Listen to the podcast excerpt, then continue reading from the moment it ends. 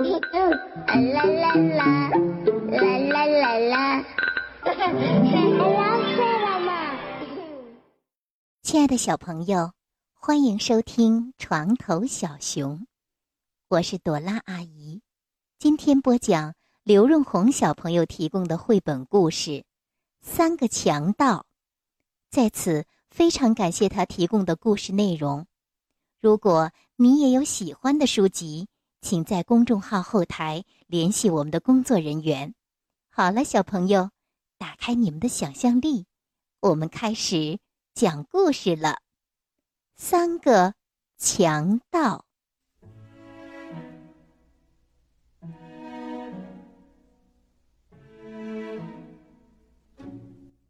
从前，从前，有三个很凶的强盗。他们穿着宽宽的黑斗篷，戴着高高的黑帽子，出门都是躲躲闪闪的。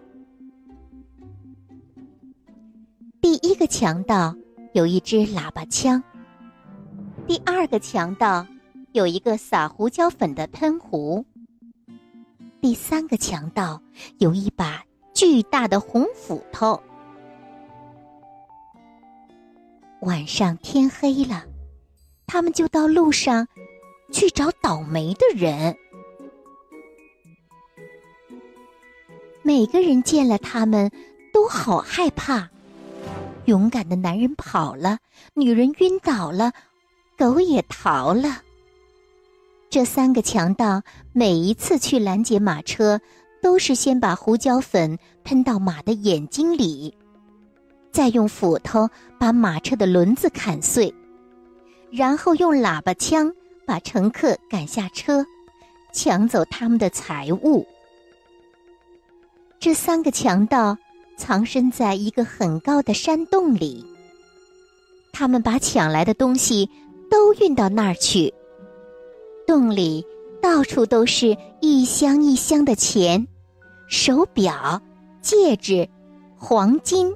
和宝石，在一个寒冷的黑夜里，这三个强盗又拦到了一辆马车。可是，车上只有一个叫做芬妮的孤儿，他正要去投靠姑妈，因为姑妈是个坏心肠的人，所以他很高兴碰到了这三个强盗。车上没有财宝，只有芬妮。所以，三个强盗就用暖和的斗篷把他包起来，带走了。他们在山洞里给芬妮铺了一张柔软的床，她一躺下去就睡着了。第二天早上，芬妮醒过来，发现四周都是闪闪发亮的财宝。这些是做什么用的？他问：“三个强盗结结巴巴的说不出话来。他们从来没有想到要用他们的财宝。于是，为了要用这些财宝，他们就把所有走丢了的小孩、不快乐的小孩和没人要的小孩，统统都找了来。他们还买了一座美丽的城堡，让这些孩子。”都有地方住，孩子们戴上红帽子，穿上红斗篷，住进了他们的新家。很快的，城堡的故事传开了，每天都有人把小孩带到这三个强盗家门口来。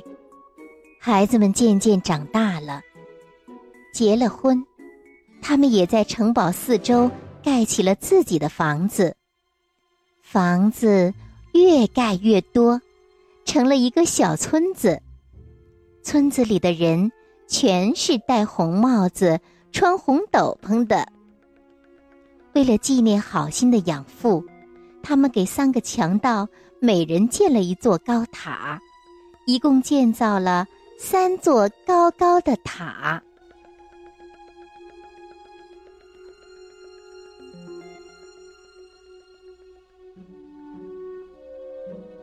好了，小朋友，今晚的故事就讲到这里。希望床头小熊的每个小故事都可以启发你的想象力，帮你用心灵的眼睛预先看到别人看不到的东西。